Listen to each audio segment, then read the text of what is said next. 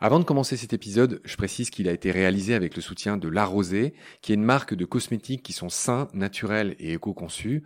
La Rosée soutient Planète Urgence depuis 2019, spécifiquement à Madagascar, qui est le sujet de la série qui va suivre.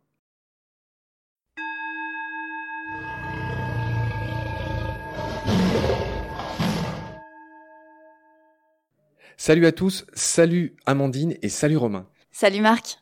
Salut Marc. Je suis ravi de vous retrouver. On est dans les locaux de Planète Urgence à Paris, qui est une ONG qui s'occupe de forêt, qui s'occupe de reboisement en harmonie avec les populations locales. On va essayer de mieux comprendre ce qui est fait là-bas. Et pour ça, on aura quatre séries de quatre épisodes qui vont concerner, ben là, cette première série concerne Madagascar. Il y aura une deuxième série bientôt qui va concerner ce qui se passe plutôt du côté de l'Asie, en Indonésie. Il y aura une série dans euh, mon Amérique du Sud chérie, puisque j'ai vécu six ans au Chili, qui va concerner l'Équateur, qui est un pays sublime. c'est là qu'il y a les Galapagos notamment, mais vous, c'est pas là que vous êtes. Et il y aura enfin une série en Afrique qui va concerner le Cameroun. Voilà, ça c'est notre programme des quatre séries qui seront distillées tout au fil de l'année dans Combat. Euh, le frère jumeau de Baleine sous Gravillon. Et voilà, et là on a la chance d'être avec la directrice de Planète Urgence, euh, qui gère tout ça depuis Paris, et avec Romain, qui est le directeur opérationnel, qui gère tout ce qui est fait à Madagascar. Peut-être pour planter le décor, Amandine, est-ce que tu pourrais nous présenter Planète Urgence en quelques chiffres, en quelques phrases? Pourquoi vous existez? Qu'est-ce que vous faites? Alors notre combat, puisque c'est le sujet chez Planète Urgence, euh, c'est la préservation des forêts. Euh, il y a une destruction massive des forêts euh, tous les ans. Ça a encore augmenté en année 2022. Et il faut agir et concrètement. Et c'est ça qu'on essaye de faire. Et du coup, on va regarder où est-ce qu'il y a une biodiversité la plus exceptionnelle, les points chauds. On va regarder les niveaux de déforestation. Et puis on va regarder les vulnérabilités humaines, changement climatique aux pauvretés. C'est ça qui nous dira, il faut intervenir en Amazonie, dans le bassin du Congo et en Asie du Sud-Est. Et c'est là on va essayer de vous emmener effectivement sur euh, ces différents épisodes. Donc la urgence, pour la faire brève, c'est une centaine de salariés euh, directs. On compte pas là-dedans les centaines de gens qui sont salariés dans chacun des pays qu'on a dit. Grosso modo, vous brassez un budget de combien euh, dans combien de pays? On a une dizaine de projets euh, toujours actifs et c'est à peu près 4,5 millions par an de budget d'euros. Et c'est beaucoup et en même temps beaucoup trop peu par rapport à, à la taille des enjeux. Alors Romain, euh, tu es Romain Cogne, ce qui est drôle hein, parce que Cogné c'est l'ancien nom pour la hache, la fameuse Cogné, et toi tu t'appelles Romain Cogne. Pardon, tu vas vite t'en rendre compte, moi je suis un peu passionné de l'origine des mots. Alors juste un mot sur toi pour te situer un peu plus que ce que j'ai dit, c'est-à-dire toi tu es marié, tu, as ta famille, tu es marié de malgache, j'imagine que tu parles malgache. Bah tiens, comment on dit bonjour en malgache? C'est inspiré de l'arabe, on dit salam. Ah oui, c'est drôle. Oui, euh, effectivement, quand j'habitais en Égypte, c'est mas salama, ça veut mm. dire bonjour. on reconnaît un peu le salam alaikum, donc bah salama, Romain. Salam Marc. Donc Romain Cohn, 42 ans, tu vis à Madagascar depuis pratiquement 20 ans, depuis 16 ans, tu es marié à une malgache, tu as ta famille là-bas, et c'est toi qui gères un peu tout ce que fait Planète Urgence là-bas. Est-ce que tu peux te présenter en quelques phrases et ce que tu fais là-bas? Donc euh, je suis euh, chez Planète Urgence depuis bientôt deux ans et demi. Euh, je suis le délégué national, donc ça veut dire que je représente en fait toutes les activités euh, qui se déroulent à Madagascar, des projets de reboisement, des projets de sensibilisation à l'environnement et des projets de développement de filières. D'accord. On t'imagine assez proche de la forêt, des arbres. C'est un peu bébête ce que je dis, mais tu ferais pas ce que tu fais parce que tu as une formation en sciences sociales, histoire géo. Parle-nous de ton lien tout simplement avec la forêt. Depuis tout petit, hein, j'avais des appétences à, l'environnement, à la nature. C'est vraiment en arrivant à Madagascar que j'ai eu une espèce de révélation sur euh, les aspects botaniques, les aspects euh, cette, cette végétation tropicale qui est euh, qui est luxuriante, qui est luxuriante, qui est assez exceptionnelle, qui n'a pas les mêmes contraintes que les, la végétation qu'on connaît sous nos latitudes à nous. Bah tiens, soyons concrets. Qu'est-ce que t'entends par là? Il y a moins de contraintes au niveau tropical puisqu'il y a moins de, il n'y a pas cette saison froide, il n'y a pas ce, cet hiver euh, qui fait que les, arbres euh, se figent. Il n'y a pas de moment de, de, période végétative en fait. Les plantes poussent en permanence, donc il y a effectivement cette luxuriance, cette abondance euh, végétale qui m'a beaucoup marqué, qui m'a beaucoup inspiré et qui continue d'ailleurs à, me motiver au quotidien. Très bien. On va un peu présenter Madagascar en général, si tu veux bien. Je me souviens que le nom de Madagascar viendrait, a priori c'est une hypothèse, d'une erreur de Marco Polo qui voulait parler de Mogadiscio, qui est donc cette capitale de la Somalie. Et puis, le, en gros, Mogadiscio est devenu, serait devenu Madagascar, mais, mais c'est une erreur parce que lui parlait de la Somalie. Je sais pas si tu as entendu parler de cette hypothèse. Oui, alors je pense que c'est l'une des hypothèses euh, sur la création du nom euh, de Madagascar. Euh, j'avais déjà entendu cette version-là, en effet. Madagascar, en gros, c'est un peu plus grand que la France. Oui. On dirait que c'est une petite île là au bord de l'Afrique, mais en fait, cette île fait 587 000 km carrés. C'est-à-dire c'est plus grand que la France hexagonale qui fait 550 000 si je dis pas de Mhm. bêtises. Et donc c'est quasiment aussi grand que la France plus le fameux Benelux. Hein, Ouais. C'est ça Madagascar. C'est la cinquième plus grande île du monde. C'est quand même pas mal. Comment tu présenterais toi Madagascar? Bah, Madagascar, c'est une île-continent. C'était avant même l'île verte, qui s'appelle aujourd'hui l'île rouge à cause de la latérite qui ressort malheureusement à cause de la déforestation. Mais euh, c'est une île-continent euh, magique avec tout un tas d'espèces endémiques et un taux d'endémisme qui est, qui est assez fou. Hein. C'est, euh, Il est de combien? on, on est à à peu près 70% d'espèces endémiques qui sont vraiment euh, uniques à Madagascar.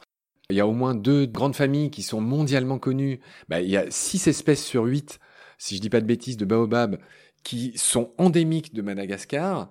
Et il y a notamment tous ces fameux lémuriens qui n'existent plus qu'à Madagascar. Avant, il y en avait en Afrique, si je dis pas de bêtises, mais ils n'ont survécu et en tout cas, ils se sont développés, ils ont évolué à Madagascar. C'est un peu l'espèce phare très connue. Oui, tout à fait. Mais ce caractère insulaire, en fait, les hommes ne sont pas arrivés trop tôt, en fait, à Madagascar. Donc les, les espèces ont pu, ont prospéré en, En isolement. en isolement, effectivement. On a des merveilles euh, uniques qu'on retrouve nulle part ailleurs. Beaucoup d'espèces de caméléons, des grenouilles, et une biodiversité d'une richesse extraordinaire. Chère Amandine, est-ce que tu veux ajouter quelque chose à ce qui vient d'être dit sur Mada? Mais je pense que c'est important d'avoir des chiffres en tête. On a 250 000 espèces qui sont présentes sur l'île. Quand tu dis 250 000, c'est tout confondu. Hein. C'est tout confondu. végétal, c'est animal, c'est les arthropodes, c'est euh, les insectes, c'est les, euh, les fameux lémuriens dont on parlait, etc. etc. Exactement. C'est 294 espèces d'oiseaux, c'est 247 espèces d'amphibiens, et ça, ça se retrouve nulle part ailleurs. Romain, alors on a compris que c'était un grand pays, que c'était un pays où il y avait beaucoup d'endémisme, tu as parlé de 70%, on a compris, c'est des espèces qui n'existent que à Madagascar. Peut-être j'aimerais que tu nous dises un mot sur les populations, vu que c'est un, axe très important de tout ce que fait Planète Urgence. C'est malheureusement Madagascar, un des pays les plus pauvres du monde. Il y a souvent des famines. J'aimerais que tu nous fasses un petit portrait des populations de Madagascar. Déjà, il y a combien d'habitants? Dans les derniers recensements, on était autour de 28 millions d'habitants. C'est deux fois moins qu'en France, mais il y a un taux de natalité qui est très élevé, et notamment dans une vingtaine d'années, les estimations de la Banque mondiale sont de doubler la population de Madagascar. Donc Madagascar, c'est une population l'une des plus pauvres du monde. Ils ont euh, eu beaucoup de crises politiques à répétition, des choses qui ont pénalisé en fait l'évolution à la fin de la colonisation. Les trois quarts de la population en fait vivent sous le seuil de pauvreté de 1,90$ De quoi par jour? Par jour. On a un taux de, pauvreté qui touche quasiment les trois quarts de la population, qui sont essentiellement des ruraux. Et on l'a vu d'ailleurs pendant la période de la Covid, puisqu'on a beaucoup de populations qui étaient déjà en, en difficulté économique et qui là, euh, avec en plus cette crise supplémentaire, se sont retrouvées à devoir aller chercher notamment de la nourriture dans les forêts. Euh, donc on a eu un taux de déforestation et un taux de collecte euh, de, de tout ce qui va être champignons, etc., qui a vraiment augmenté. Donc on est sur une population qui dépend aussi beaucoup des ressources naturelles. Ouais, donc il y a beaucoup de forêts qui sont défrichées pour faire place à une espèce de culture ou d'élevage. Est-ce que vous avez deux, trois chiffres là-dessus? On peut estimer que 50 000 à 100 000 hectares de forêt disparaissent chaque année, ce qui fait que, au fil des années, en fait, Madagascar a perdu euh, 44% de sa couverture forestière. Et aujourd'hui, on peut considérer qu'il ne reste que 10% de la forêt primaire originelle euh, sur l'île. Amandine, c'est quand même le chiffre le plus important de cette émission. Aide-nous à comprendre, ces 50 à 100 000 hectares, ça représente quoi concrètement? Alors, si on met 100 000 hectares, c'est à peu près 10 fois la ville de Paris. C'est monumental, hein. C'est-à-dire que tous les ans, tu as une destruction de 10 fois la ville de Paris. Ouais. On a calculé que ça faisait 0,7% du couvert forestier total de Madagascar Ouais. chaque année. On s'imagine bien que ça va pas pouvoir euh, durer euh, trop longtemps. euh.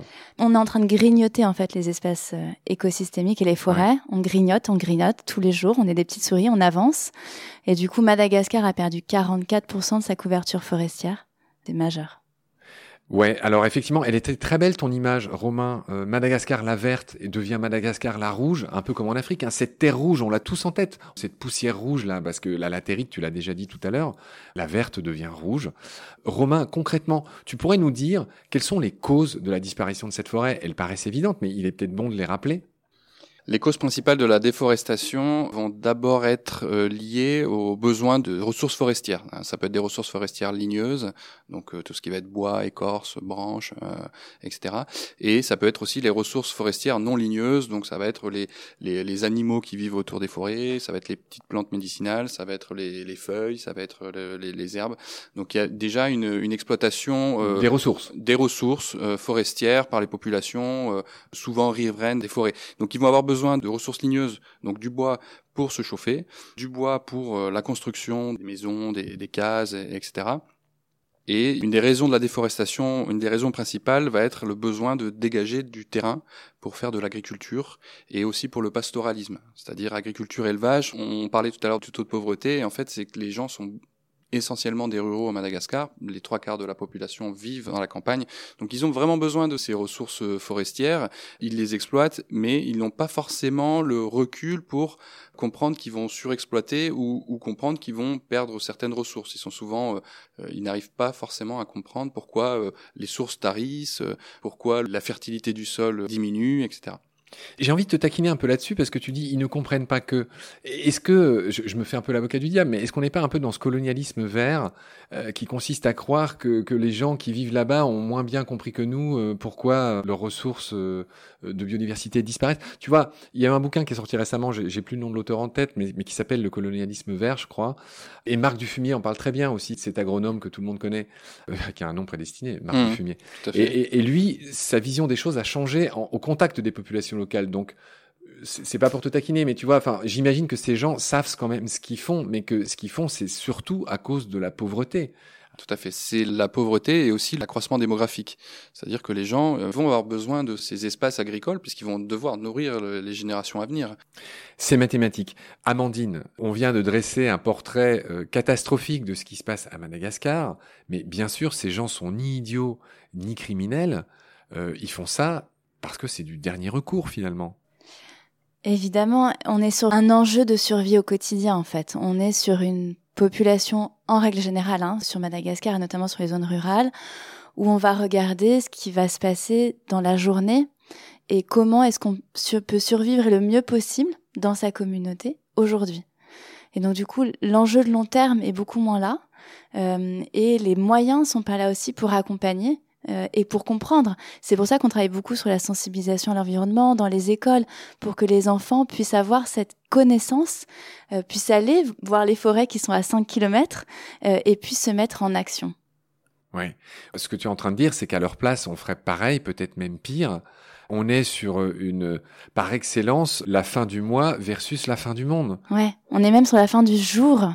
Ouais. Romain, tu voulais aussi, quand on a préparé l'émission, tu m'as parlé évidemment du climat. Donc euh, le climat, j'imagine, n'arrange pas les choses. Sécheresse. Moi-même, j'ai suivi ça. Enfin, il y a aussi des sécheresses qui aboutissent à des famines. Madagascar, c'est un des pays les plus sensibles au changement climatique, un des plus vulnérables. Hein. Aujourd'hui, on peut estimer, selon le, le, Global Climate Risk Index, que c'est le septième pays euh, le plus affecté par le changement climatique. Il découvre au fil du temps que ben, il y a moins de pluie ou il y a plus de pluie, il y a une augmentation des, des cyclones. Ce qui est estimé, c'est qu'il y a un fort potentiel d'extinction d'espèces puisque la hausse de température va impacter à la fois sur Terre au niveau de la végétation, donc les arbres vont être moins à l'aise, vont avoir trop chaud, blanchiment du corail euh, et aussi des zones coralliennes très importantes. On tend vers la catastrophe à cause du changement climatique. Romain, tu as très bien fait de parler de ce qui se passe dans l'eau. Il y a évidemment un océan autour de Madagascar. On sait que les océans globalement dans le monde souffrent maintenant de, de canicules océaniques, au même titre que les canicules qui y a un peu partout donc euh, effectivement, ça serait euh, mal joué de notre part d'oublier ce qui se passe dans l'océan autour de cette île, hein, qui abrite aussi euh, une biodiversité de dingue. Et en parlant de ça, Justement, on avait fait une immense série dans Baleine sous gravillon sur Madagascar. C'était avec Evrard Vendenbaum, qui est euh, quelqu'un qui organise des expés scientifiques, notamment dans le Macaï. On en parlait tout à l'heure avant de commencer l'émission avec toi. Le Macaï, qui est euh, cette étrange formation géologique en forme de circonvolution du cerveau et qui abrite une biodive pareille de dingue. Donc c'était ça l'enjeu de nos émissions avec Évrard. Et avec lui, on avait parlé du daalisme, euh, qui est un phénomène pour le coup qui est très particulier à Madagascar. Tu peux nous en dire un mot pour finir cet épisode? Oui, alors les Dahal, ou en fait sont les bandits de grand chemin c'est-à-dire des, gens qui vivent à la campagne, qui sont plutôt reclus et qui vont euh, avoir pour euh, métier, si je puis dire, d'aller voler les ébus. Dans certaines ethnies, c'est même une fierté puisque euh, le passage à l'homme adulte incite à voler un zébu dans un village voisin pour devenir un homme. Ouais, ça paraît fou. Euh, donc tu seras un homme, mon fils, en piquant le zébu du voilà, voisin. Voilà, voilà. Et après, c'est ils sont plutôt euh, localisés dans les zones les plus enclavées au niveau rural. Ça impacte assez peu sur les projets de planète urgence. Ok. Amandine, toi qui es un peu la gardienne des clés, hein, qui gère un peu tout ça de, depuis Paris, est-ce que tu penses qu'on a fini cet épisode introductif sur Mada? Est-ce que tu veux ajouter quelque chose? Bah, Je pense qu'on a bien en tête là que Madagascar, c'est une île extraordinaire. On a bien en tête aussi qu'il y a une population qui a besoin euh, de ces, ces, ressources naturelles et cette biodiversité pour vivre, qui va être malmenée par le changement climatique et qui a aussi des enjeux agricoles et, de nourriture du quotidien. En fait, on est sur une vie au quotidien. C'est la, la, la, question, c'est qu'est-ce que je vais pouvoir, qu'est-ce que je vais pouvoir manger ce soir? Et on est aussi dans une euh, vie qui parfois peut être violente. Donc on a parlé euh, juste avant des voleurs de zébus, mais il y a aussi beaucoup de feux et de feux qui sont posés pour des questions de colère, de non-alignement par rapport à des postures politiques qui sont prises à un niveau très local et au niveau national. On appelle ça le TAF. C'est du brûlis, on va faire du brûlis et le brûlis va euh, dépasser largement ce qu'on avait imaginé au démarrage. Parfois c'est fait pour des, une culture agricole, c'est pas forcément de la colère. Mais ça c'est aussi très important sur Madagascar parce que tous les ans, un tiers du territoire malgache brûle. Un tiers Un tiers. Ah oui. On imagine nous rapporter à la France, enfin, effectivement, euh, d'accord. Alors donc tu m'apprends que c'est à la fois pour des raisons utilitaires, c'est-à-dire culture sur brûlis, tout le monde voit ce que c'est, mais c'est aussi pour des raisons de manifester sa colère. Je suis pas content, je brûle. Exactement. Donc à chaque fois qu'on va avoir des élections euh, chez Planète Urgence, on a un peu peur.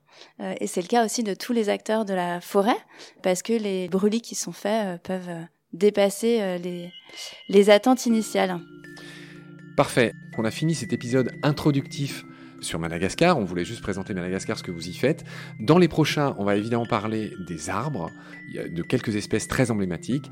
Et encore dans un prochain, on parlera des animaux et on fera un dernier épisode qui va expliquer finalement ce que vous faites et qui détaille euh, bah, ce qu'on peut faire et ce qu'on tente de faire. C'est pas inutile de le raconter. Je vous remercie pour vos lumières. Je vous retrouve très vite pour la suite. D'ici là, prenez soin de vous. Salut Amandine. Salut Romain. Merci. À bientôt. Merci. À bientôt.